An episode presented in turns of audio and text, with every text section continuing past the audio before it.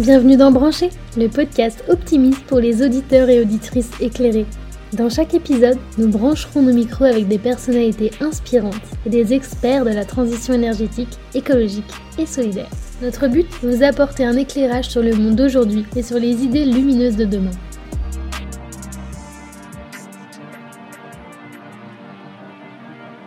18%. C'est l'écart de salaire brut médian qui persiste entre les femmes et les hommes ingénieurs en France, selon l'Observatoire des femmes ingénieurs, et ce malgré une baisse de 3% depuis 2019. Autre fait, seulement 15% des data scientists dans le monde sont des femmes, selon le cabinet de conseil en stratégie BCG. Aujourd'hui, c'est avec Aude, data scientist, et Elodie, analyste risque, toutes deux chez Elmi depuis 2020, que nous allons aborder cette question de la représentativité des femmes en entreprise, et plus particulièrement celle des femmes dans les data science et des femmes ingénieurs. Bonjour Elodie. Bonjour Aude. Bonjour Valentin. Alors, pourquoi avez-vous accepté notre invitation? J'ai accepté l'invitation pour parler un peu du métier des risques et de qu'est-ce qu'est être une femme ingénieure chez Elmi et même euh, au sein d'un monde qui est très masculin dans le milieu ingénieur pour pouvoir euh, donner envie à des jeunes femmes de continuer dans cette filière-là et de faire changer un peu les choses. Et toi, Aude, pourquoi tu as accepté de venir? J'ai accepté parce que je suis persuadée qu'on a besoin de plus d'exemples de femmes dans le milieu de la science et que démocratiser un parcours classique, pas euh, forcément un parcours de chef d'entreprise, d'entrepreneur, on entend beaucoup de ce genre de témoignages, mais en fait un parcours euh, assez normal de quelqu'un qui veut juste euh, travailler là-dedans sans des ambitions énormes et que montrer qu'on peut arriver à travailler dans les sciences en tant que femme, s'y plaire et ça ne demande pas de déplacer des montagnes ou d'avoir une vocation euh, depuis qu'on est tout petit. On va revenir un petit peu en arrière. Est-ce que vous pouvez nous raconter votre parcours respectif en commençant bah, par les études que vous avez pu faire? Donc moi j'ai fait une école d'ingénieur, euh, donc deux ans de prépa, puis trois ans d'école, un parcours euh, généraliste mais déjà assez orienté vers euh, l'informatique électronique. Ensuite, j'ai fait une année de master euh, aux États-Unis dans les computer science avec une, une petite composante data science. Puis après, j'ai travaillé, j'ai commencé à travailler. Et toi, Elodie? J'ai fait une terminale S et ensuite été pendant deux ans en classe préparatoire. Donc là, on apprend la physique, la chimie, les maths. Puis j'ai intégré une école d'ingénieur généraliste et ensuite, je me suis spécialisée pendant euh, deux ans en étant au Danemark sur la biotechnologie pour faire un lien entre euh, maths, physique, biologie. J'étais assez intéressée par ça. Et j'ai terminé mes études par euh, six mois au Chili, où là, c'était l'étude du médical d'un point de vue ingénieur. Très bien. Dans les différentes promos que vous avez pu faire, est-ce qu'il y avait beaucoup de femmes, ou du moins quelle était la représentativité des femmes lors de vos études? En école d'ingénieur, on était 30% de femmes, et ce qui était un chiffre assez bon pour euh, les écoles d'ingénieurs, parce que parfois il y a plutôt 7% de femmes ou 8% de femmes. Donc ça, c'était en France dans l'école généraliste. Quand j'étais au Danemark, on était environ moitié-moitié, parce que c'était plutôt sur la biologie, il y a beaucoup de femmes qui sont dans ces domaines-là.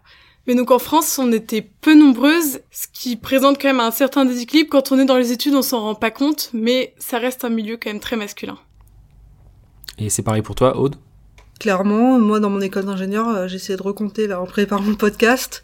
Je crois qu'on était de mémoire 16 euh, femmes sur 160 ou entre 15 ah et 20 sur 160. C'est quelque chose qui était du coup omniprésent. Et donc en fait déjà en classe de scientifique, euh, terminale S, première S, nous on était déjà un tiers, deux tiers je dirais, mhm. femmes, hommes. Donc déjà dès la première c'était marqué chez dans mon entourage. Donc en fait c'était un petit peu la continuité en école, beaucoup plus marquée, mais une continuité quoi. Après, moi, ce qui m'a marqué dans mon école, c'était justement qu'il n'y avait aucun professeur femme. Et ça, je trouve que c'est très marquant. Vraiment, euh, je crois que j'avais une ou deux profs en prépa, et après en école vraiment pure, euh, c'était absolument que des hommes. Et pour toi, Elodie, est-ce que tu as ressenti cette euh, disparité homme-femme au sein du corps enseignant? Bonne question, je m'étais pas posé la question avant. Il y avait quand même beaucoup d'hommes, ouais, c'est sûr. Les femmes qui étaient plutôt sur les cours d'économie ou les cours de biologie. Et beaucoup d'hommes dans les métiers plus techniques. Comment ça s'est passé pour vous, l'entrée sur le marché du travail? Le, La première étape euh, pour entrer dans le marché du travail, c'était le stage de fin d'études. Et j'ai eu des difficultés à trouver un stage, parce que j'avais beaucoup de critères que je voulais remplir, et aussi un manque de confiance en moi pour réussir à passer les entretiens, pour euh, montrer que, pour essayer de se vendre et réussir à rentrer dans une entreprise. Donc j'ai eu de la chance, je suis rentrée dans une entreprise euh, de biomédical pour faire assistant ingénieur R&D. Et une fois rentrée, ensuite, ça a été plus simple. Donc, j'ai changé d'entreprise. J'ai commencé à travailler trois ans dans la même entreprise. Et ensuite, au moment de changer, c'était très simple parce que j'avais déjà une première expérience. Et je suis rentrée chez Elmi euh, comme deuxième entreprise. C'est une grande découverte au départ, de découverte d'un nouveau monde, de l'entreprise, des fonctionnements, des codes. Et j'ai appris beaucoup de choses, aussi euh, appris de l'assurance, découvert des différents métiers, découvert différents domaines. Donc euh, ça a été très enrichissant et ça l'est encore euh, même aujourd'hui. Et toi, Aude? Quand on démarre le travail, c'est toujours la découverte. On se rend compte que euh, travailler c'est pas du tout comme être à l'école, que les compétences à avoir c'est pas du tout les mêmes. Ce qui est important pour moi, c'est d'arriver à raccrocher les wagons, à savoir apprendre, euh, à savoir euh, mettre en lien ce, ce qu'on a étudié à l'école, ce qu'on nous demande, euh, à faire ses propres recherches. Alors pour vraiment tout ce qui est recherche de travail, je pense que ça reste un critère qui permet de se différencier par rapport à quelqu'un d'autre, parce que bah effectivement il n'y a pas beaucoup de femmes euh, qui passent ces entretiens d'embauche, donc quand on a une femme sur dix candidats, bah, ça se note, tout comme ça se note si on a euh, une personne d'origine étrangère, comme si une personne avec un parcours atypique, une personne voilà, c'est un fait parmi d'autres. C'est très dur de se sentir légitime en tant que femme en sortie d'études euh, de, euh, je sais pas, 25 ans, face à quatre hommes en entretien d'embauche de 40 ans qui connaissent le métier. C'est dur de se dire qu'en fait on a notre mot à dire, on a notre place, c'est dur de se mettre en confiance et de savoir se dire qu'on est légitime et qu'on va avoir quelque chose à apporter à l'édifice, de pas se sentir infantilisé un petit peu. En tout cas, il y a beaucoup de femmes autour de moi qui manquent de confiance en elles, et ça se ressent surtout dans les premières années d'expérience par rapport aux hommes. Par exemple, à mes amis de promotion qui, eux, avaient beaucoup moins de mal à s'exprimer, à se vendre et à euh, passer des entretiens. Et je pense que c'est plutôt quelque, oui, quelque chose de culturel que on nous apprend directement à, en tout cas, pas euh, se survaloriser, à être souvent sur la réserve, et que potentiellement on a peut-être un peu moins de valeur. En tout cas, c'est pas le, ressenti que j'en ai, mais je pense que ça peut se traduire sur un manque de confiance en soi par rapport à, à d'autres personnes.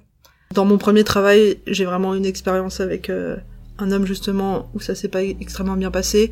Il était au même niveau que moi, mais un petit peu plus âgé. Je pense qu'il avait l'impression que euh, voilà, on lui devait un petit peu des choses, on lui devait du temps. Il y avait moins de respect de notre temps, de ce que nous on faisait euh, par rapport, euh, je pense, à ses supérieurs ou aux personnes égales à lui. Je sais qu'on a été plusieurs femmes à avoir eu des soucis dans l'équipe, voire être partie de l'équipe.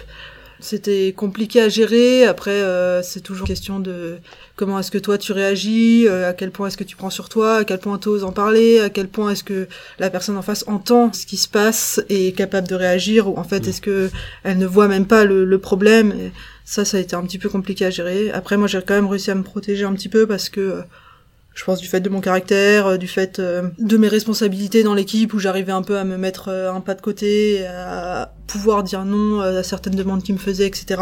Mais bon, c'est pas c'est pas toujours évident et il y a des, des femmes de l'équipe qui l'ont moins bien vécu que moi, c'est sûr.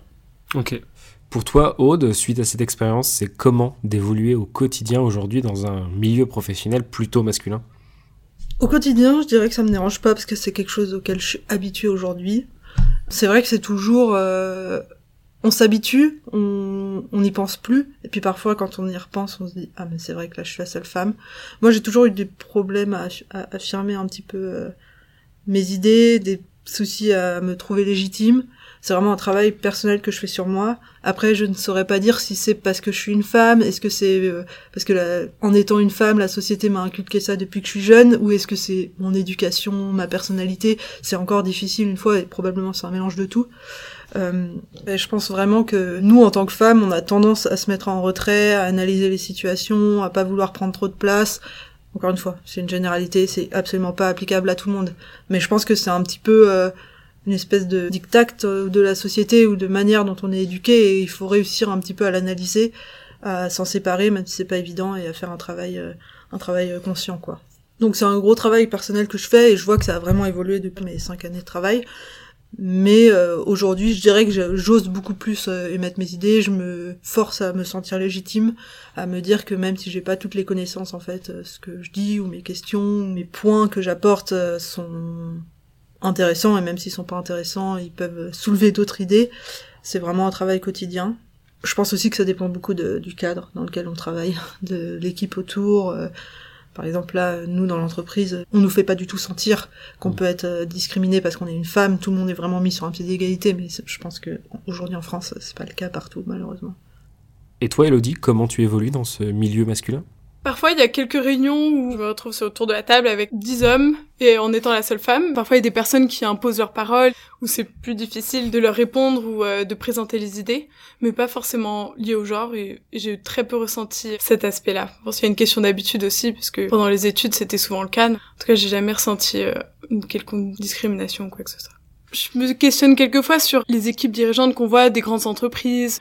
De manière générale, il y a quand même beaucoup, beaucoup d'hommes au board, même on regarde sur les mhm. photos dans les journaux. Et euh, je pense que le fait d'être une femme a quand même une influence sur cela. Bon, déjà, il y a peu de femmes qui sont, euh, par exemple, dans le métier d'ingénieur, mais peu qui accèdent aussi à des postes à responsabilité très importante. C'est 24% la part d'ingénieurs qui sont des, des femmes. Donc ce chiffre ne t'étonne pas. Non, non, ça m'étonne pas par rapport aux études. Mais je me demande même au sein des euh, dix plus grandes entreprises françaises, quelle est la part des femmes qui sont dans les dans l'équipe dirigeante. Et là, je pense qu'elle doit être très faible. Pas égale à 24%. J'ai l'impression qu'il y a une évolution dans le bon sens et que les entreprises poussent à ce que les femmes montent en hiérarchie et qu'il y ait une certaine égalité entre les hommes et les femmes dans les métiers d'ingénieur. En tout cas, je pense que ça va dans le bon sens. Comment on agit selon vous pour euh, améliorer cette représentativité dans le secteur professionnel? Il y a plusieurs niveaux d'action. Un premier niveau d'action qui est au sein euh, des entreprises, déjà essayer d'embaucher des femmes et essayer aussi de promouvoir les métiers d'ingénieur, en tout cas les, les rendre moins abstraits et avoir euh, des, des sortes de coaching entre des femmes et des étudiantes par exemple. Et c'est ce qu'on fait chez Elmi, on est partenaire de l'association Elle Bouge, et on est allé dans un lycée à Lyon et à Lille pour euh, présenter les métiers qu'on faisait et discuter avec des femmes de seconde pour répondre à leurs questions et leur montrer que c'est des métiers qui sont accessibles, intéressants et qui ont plein de potentiel pour elles. Mais c'est aussi à ces moments-là où on se pose plein de questions que c'est d'autant plus important d'avoir un soutien et quelqu'un qui, qui est passé par ces interrogations-là. Et pour euh, continuer sur la question, je pense qu'il y a aussi un deuxième levier d'action, donc il y a au niveau de l'entreprise, mais il y a aussi un levier euh, plus important. En fait, ce qu'il faudrait changer dès le début, c'est presque la question de métier genré. Pourquoi en fait est-ce que dans les métiers d'ingénieur, il y a aussi peu de femmes, alors que finalement c'est des métiers très intéressants qui euh, sont pas une grande pénibilité. Enfin, on ne porte pas des choses toute la journée et c'est des métiers qui sont très bien rémunérés aussi. Donc en fait, se poser la question qu'est-ce qui influe ça et bon, il y a eu plusieurs études, mais en se renseignant, l'aspect culturel joue beaucoup et l'aspect sociétal. Et en fait, on pourrait même euh, chacun à notre échelle un peu agir en essayant d'éviter, même dès tout petit, les questions enfin, de genrer à nos enfants, d'apprendre aux, femmes à être plus douces et dans des aller dans des métiers sociaux et aux hommes à être plus durs, ne pas montrer ses émotions et voilà essayer de en fait d'enlever cette partie-là de de genre et en fait de laisser euh, bah, les enfants se construire et prendre la voie qui leur plaît plus tard, s'ils aiment donc les maths et les choses comme ça, bah, de continuer dans cette direction.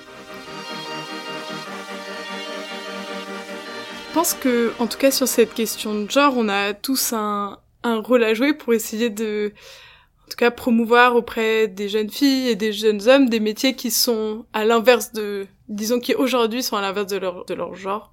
Donc euh, aux femmes euh, des métiers d'ingénieur aux hommes euh, des métiers plus dans le, soin etc sortir des cases dans lesquelles on les met habituellement. C'est ça parce qu'en fait on s'en rend tous compte on est beaucoup plus heureux de travailler dans un milieu équilibré où il y a autant de femmes autant d'hommes c'est très enrichissant et plus gratifiant que d'avoir une situation qui est pas équilibrée et ton côté Aude comment peut-on agir? Je pense qu'il faut, il faut en parler, il faut, il faut se présenter, il faut pas avoir peur de juste répondre à des questions. Euh. Moi, je vois, par exemple, j'étais euh, dans un lycée euh, bah, l'année dernière, justement, pour la journée des droits de la femme, face à des jeunes qui se posaient beaucoup de questions sur leur orientation des femmes, et on avait des tables rondes, et en fait, juste de se présenter, de montrer la carrière, simple, euh, que euh, tout est accessible et que oui c'est un milieu d'hommes mais en fait euh, c'est pas un problème en soi et on va pas nous taper dessus, on nous demande pas plus, pas moins, etc. Et pour moi c'est un gros levier en fait, c'est juste de montrer des parcours normaux et d'en faire une normalité. Je pense que si on veut se renseigner, il y a aujourd'hui de l'information, hein, les informations, l'édition, la datation, on en parle.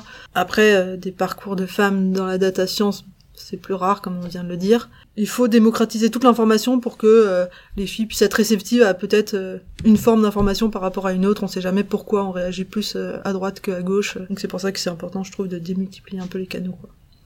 Il y a souvent des, des mentorats qui sont mis en place où on coach des jeunes étudiantes pendant plusieurs années de lycée pour les aider dans leurs études déjà au jour le jour, mais aussi les aider à choisir leur voie et leur ouvrir toutes les possibilités pour pas qu'elles soient seulement restreintes à leur cadre social professionnel de de leurs parents qui leur dit tiens tu pourrais faire tel ou tel métier, mais ouvrir un peu plus la voie des possibles. Dans les différentes interventions que vous avez pu faire, quelles étaient les réactions que vous avez pu observer de la part des, des lycéennes et même quelles étaient vos réactions? Elles étaient très intriguées, intéressées par ce qu'on leur disait. Et hum, c'est vrai qu'on ressentait qu'elles avaient peur, peur de se lancer dans les mathématiques et peur aussi de pas y arriver. Et donc on a essayé de les rassurer, et de pour celles qui ça les intéressait, bien sûr tout le monde veut pas continuer les maths, hein, c'est évident, mais en tout cas essayer de leur montrer que c'était faisable et que si elles avaient de la motivation, il n'y avait aucun problème pour y arriver. C'est pas toujours qu'on parle avec des élèves de seconde euh, mm. qui ont un parcours un peu différent. Ah, ça, mm. Je suppose que ça te reprojette sur ton parcours à toi. Et... sur ton évolution. Quelques années avant. J'ai réfléchi après coup, il y a un ou deux ans, sur euh, pourquoi j'avais fait ces études-là et finalement, je suis très heureuse d'avoir euh, continué dans cette filière, mais vu que c'est un métier assez abstrait, en fait, on se rend pas compte quand on est en terminale de ce que ça implique pour plus tard. Et de ton côté, Aude? Ça rappelle où est-ce qu'on en était à cette époque où on se posait tellement de questions, on avait l'impression que tout était une montagne et que le moindre choix de vie, allait, euh, le choix au lycée, d'options, etc., euh, allait engendrer des conséquences monumentales, alors qu'en fait il faut prendre ce qui nous paraît le mieux à un moment donné et y aller. Et en fait c'est si on arrive un petit peu à leur donner cette conscience-là au moment où on leur parle, je trouve que c'est vraiment le, le, plus intéressant. C'est essayer de leur, euh, leur inculquer que bah, aujourd'hui elles ont beaucoup d'interrogations et c'est normal et c'est leur quotidien, mais euh, elles peuvent le faire, elles ont la force en elles, elles ont toutes les capacités, que normalement le, le monde du travail devrait aller en s'améliorant sur la question et que si elles ont envie de faire des sciences, il faut pas qu'elles hésitent et qu'elles y aillent quoi, et pas qu'elles se disent que c'est insurmontable ou qu'il y a que des filles qui ont 18 ans en maths qui vont y arriver, euh, etc. Alors, justement, vous qui avez euh, toutes les deux ressenti une amélioration dans le monde du travail au fur et à mesure des années, qu'est-ce que vous diriez à la petite fille que vous étiez? Moi, je pense que c'est un petit peu dans la continuité de ce qu'on vient de dire, mais c'est vraiment de, de prendre confiance et de croire en fait, euh, de reconnaître les faiblesses, mais de croire aussi en tes forces et euh, et croire que tu vas tu vas réussir à capitaliser sur tes choix. Moi, je vois par exemple l'école d'ingénieur que j'ai choisie j'ai fait plein de portes ouvertes d'école et je savais pas pourquoi celle-là m'a plus plu qu'une autre sur le coup, mais elle m'a plus plu et je l'ai mis en top de mes choix, j'y suis allée. Et en fait, après coup, je me suis rendu compte que l'informatique, ça a fait clic, quoi. Je connaissais pas, j'en avais jamais fait, mais directement en école, ça m'a plu, j'avais envie de m'y investir. Alors, je dis pas que j'en faisais sur mon temps libre, hein. j'étais pas vraiment, pas du tout une passionnée qui faisait que ça, mais pendant mes cours, ça m'a cliqué, j'ai aimé ça, j'ai continué dans cette voie. Et donc, en fait, c'est vraiment trouver ce qui te plaît et y aller et croire qu'en fait t'as un peu des instincts qui vont t'aider à trouver ce qui te plaît. Et que si j'ai choisi cette école là et si elle m'a plu au moment des portes ouvertes c'est peut-être parce que l'informatique euh, instinctivement ça m'attirait un petit peu plus que d'aller faire euh, du bâtiment euh, de la conception hmm. ou autre chose. Et donc voilà c'est essayer de d'éveiller les consciences trouver ce qui te plaît et une fois que t'as trouvé y aller et t'investir. Et toi Elodie qu'est-ce que tu dirais? C'est marrant comme question eh ben, je lui dirais, euh, te mets pas de barrière dans la vie, si tu veux quelque chose, donne-en toi les moyens. Et euh, la plupart du temps, euh, tu y arrives, ça marche, et si tu y arriveras pas, bah, t'apprendras et tu réussiras autre chose après, mais te mets pas de barrière. Dernière question, c'est quoi pour vous être branché? Eh ben, être branché, c'est être motivé, avoir les défis de la journée et profiter de chaque instant. Pour moi, être branché, il y a vraiment la notion de mouvement qui m'est euh, assez cher euh, dans la vie de tous les jours également, c'est la notion de d'avoir de l'énergie, d'avoir trouvé son énergie, d'être adaptable, de pouvoir réagir. Vous venez d'écouter Brancher, le podcast optimiste pour les auditeurs et auditrices éclairés. Pour rester connecté, rendez-vous sur le blog Branché, le lien est en description.